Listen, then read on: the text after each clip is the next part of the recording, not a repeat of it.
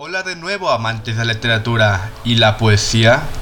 El día de hoy les traigo algunos cuentos de un autor llamado Rafa Medina. Pero bueno, ¿quién es él? Rafa Medina, Guadalajara, 1972. Médico psiquiatra, fue becario del Fondo Estatal para la Cultura y las Artes en el área de jóvenes creadores, miembro del comité editorial de las revistas literarias Vértebra y Última y La Voz del Esfinge. Coordinador general del primer colonio Psicopatología y Arte, organizado por la Secretaría Cultural del Estado de Jalisco y la Asociación Psiquiatra del Jalisco en 2001, de 2001 a 2007. Fue colaborador del extinto suplemento cultural del diario El Informador, El Tapatío Cultural y desde hace 10 años que participa en programas de promoción de la lectura del CEMS de la Universidad de Guadalajara. Ha publicado libros de las Crónicas del Civil 1996, Sangre del Poema y otros gritos 1999, La Cruz de la Bestia 2001, Del Samor y otros lugares cursis 2005, Arma Vacía y otros cuentos para impotentes 2012 y una poética del mal 2013. Bien, comencemos con esto. El genético. A Carlos Maldonado. Tuve la gran fortuna de nacer con la máscara de luchador. La máscara es mi rostro, mi piel. Es mi caso, no hay de otra. no tengo opción más que ser un enmascarado un error genético, una pifa médica, un milagro, un misterio.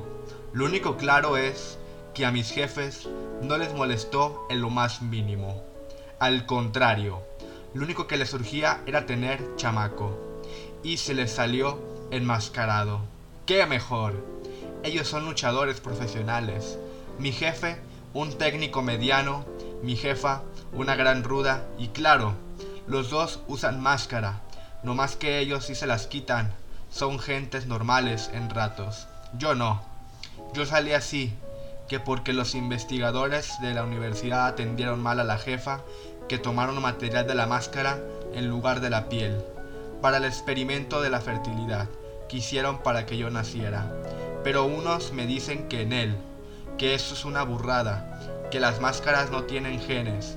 Yo digo que sí, pero la pura verdad, quién sabe. A lo mejor fue nomás porque mis jefes siempre echan pata enmascarados. Que eso es a lo mejor si me dicen los que no me creen. La primera versión. La cosa es que fue un problema genético. Les explicaron a mis jefes. Y, como ellos, la verdad, son muy poco leídos, la palabrería genético les latió en serio al grado que fue el hombre que más acomodaron. El nombre que más acomodaron. Genético. Genético Pérez, para servir a ustedes y a la lucha libre. Y la verdad,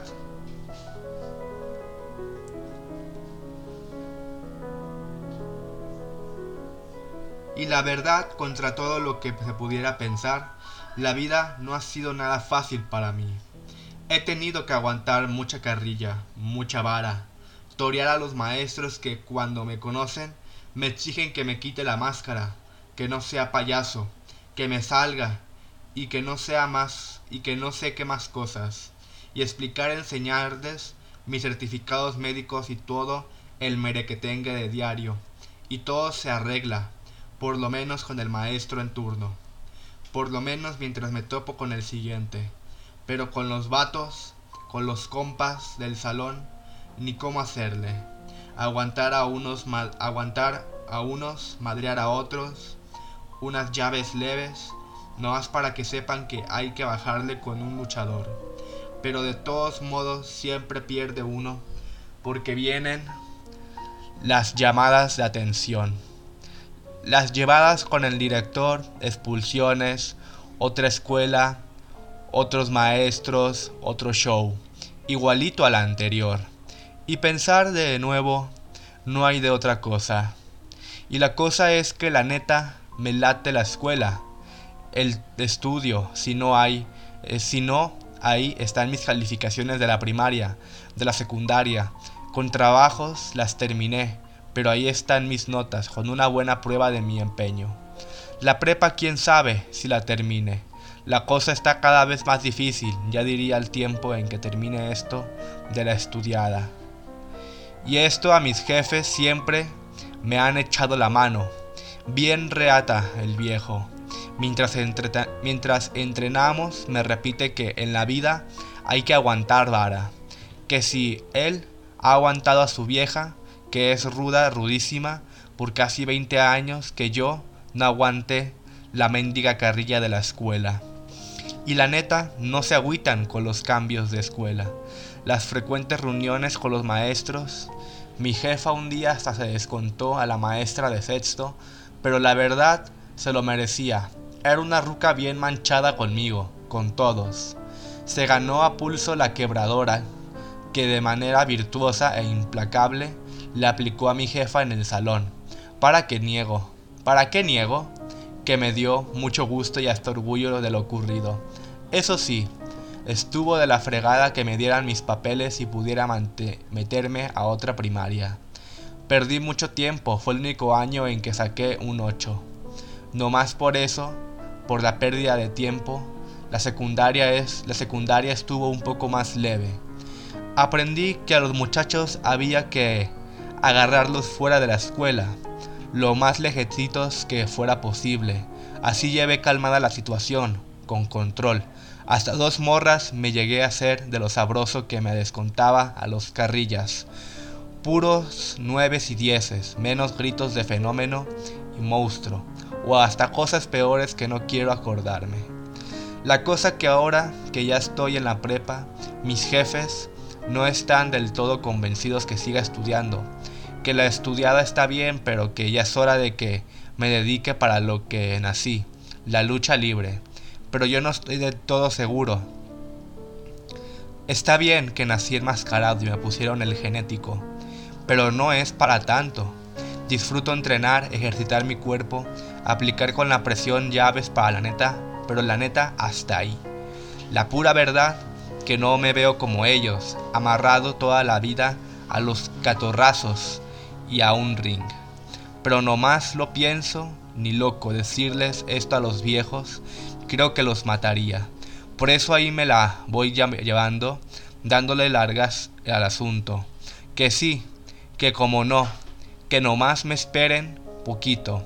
Al cabo no dejo de entrenar, pero ya sospechan cada vez que me presionan más que ya soy casi todo un hombre, que es momento de que me defina, luego les digo que ya, que lo que me gusta son las viejas, pero no más por payaso contestó así. Si bien que sea lo que se refieren a la gran decisión, la ruta entre los dos caminos que se le abren a todo luchador, ser técnico o rudo y curiosamente mi jefe me empuja a ser un gran rudo, como mi jefa, y a ella que sea un super técnico, o sea como el viejo.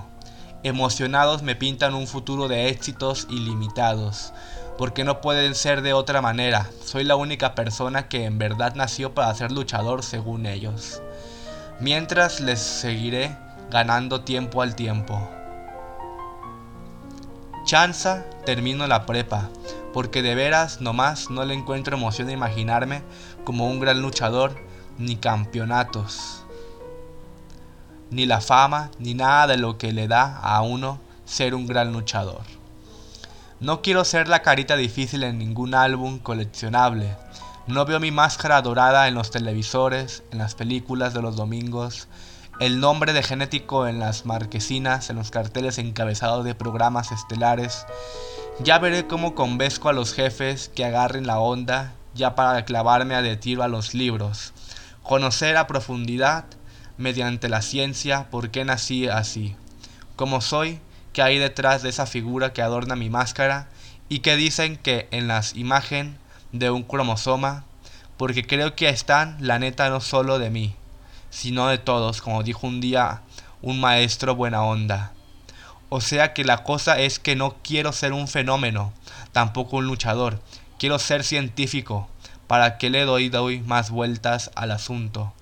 Y de eso que estudian los genes y los cromosomas, al fin de cuentas los viejos entenderán, seguiré siendo por siempre el genético, genético Pérez, solo que ahora con toda la extensión de la palabra. La bala. A Ulises Sarosua. La mujer cumplió con su inelutable destino. Murió en el escenario con el pecho destrozado por una bala.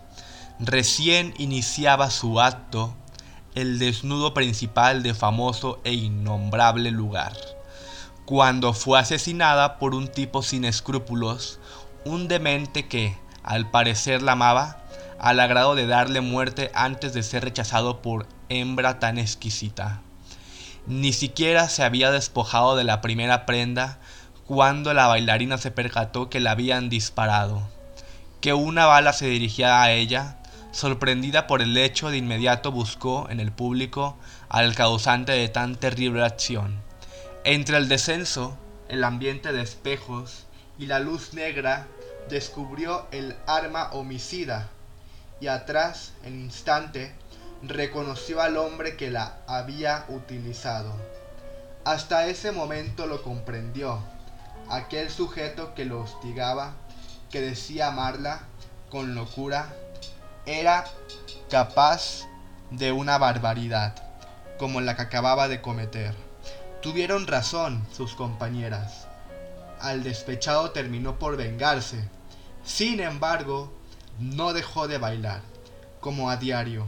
Estaba convencida de que tenía que demostrar por qué era la mejor chica de ese sitio, pero una bala, habrá que admitirlo, distrae demasiado, sobre todo a quien va dirigida.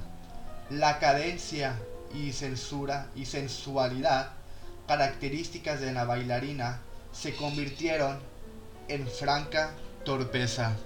Además, los hombres no la observaban con la atención y el deseo acostumbrados.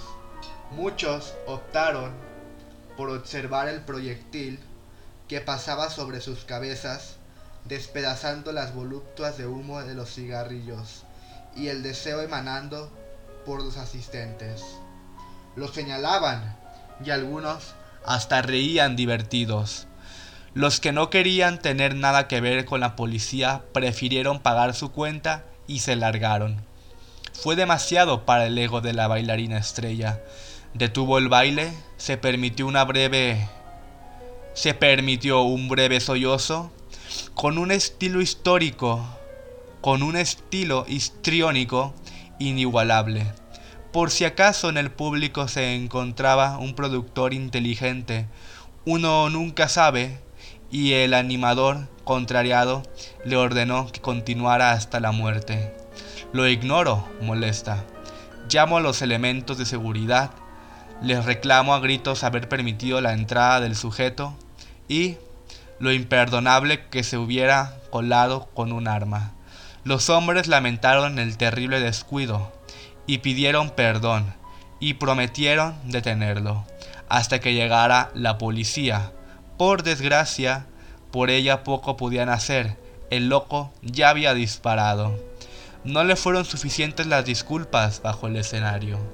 Se dirigió a la oficina del su amante, el dueño del negocio. Entre lágrimas le explicó lo del loco, el hostigamiento, la interrupción, el disparo. Él con franco aburrimiento se limitó, se limitó a la vieja promesa de hacer algo al respecto y ándale, mamita, que la casa pierde. La invitó a que de inmediato subiera al escenario y tratara de terminar su acto antes de morir. Los inspectores del ayuntamiento son cabrones. Y luego, si uno no cumple, mamita, ya ves, no le permitió decir más. Su segundo intento y último para continuar el baile resultó infructuoso. La bala más cercana y la despreciable presencia del tipo que frente a ella sostenía el arma y todavía mantenía flexionado el dedo que la accionó era intolerable. El obsesionado que la seguía a todo lugar, el que noche a noche se sentaba en la misma mesa para repetir gesticulaciones obscenas y después las groseras invitaciones nunca aceptadas, hasta que, cansada, pidió que fuera echado a patadas entre las, entre las amenazas que, para su desgracia, hoy se cumplían. Bajo de nuevo decidida, fue directo del casi asesino, lo bajó de nuevo decidida, fue directo al casi asesino, lo insultó con una rabia insospechada, reclamó por fin el asedio, su obstinación, la carrera metódica que cortaba y sobre todo su inevitable muerte. Quiso escupirlo, despedazarlo con sus propias manos y otras tantas cosas que ya no pudo hacer. El público ya le exigía que subiera, la bala estaba a punto de llegar y ella abajo, y ella abajo en algo ya inútil lo dejó en paz. Siempre hay que obedecer al público, se dijo a sí misma. Calculó el tiempo restante, fue al baño, cambió su maquillaje y se arregló un poco el pelo y por fin subió al escenario resignada.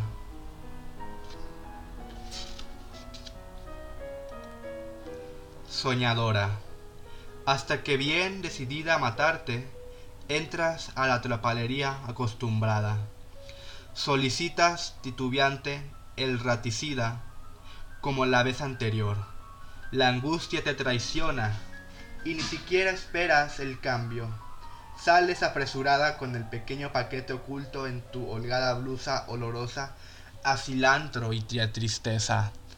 En la calle mueves la cabeza buscando testigos que no existen y, conforme, sigues tu doloroso camino. Las manos sudan, las piernas tiemblan, tu cuerpecito se estremece todo.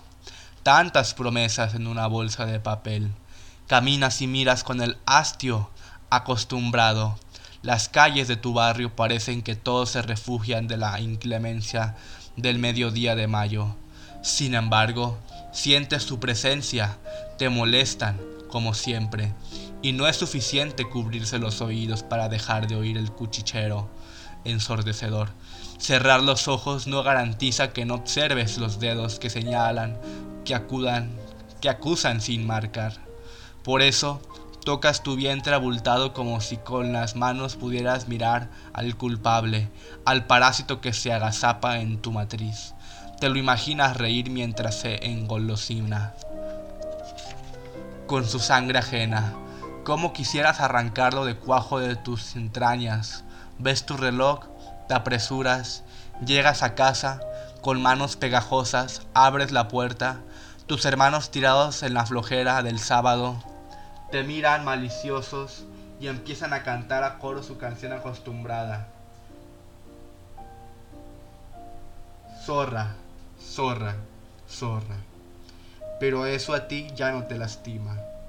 Pasas de largo, entras a tu cuarto, a tu olor, a tu susumado mundo, una vara de incienso se consume y el espejo despedazado del tocador se repite, la condena que nos está dispuesta a terminar.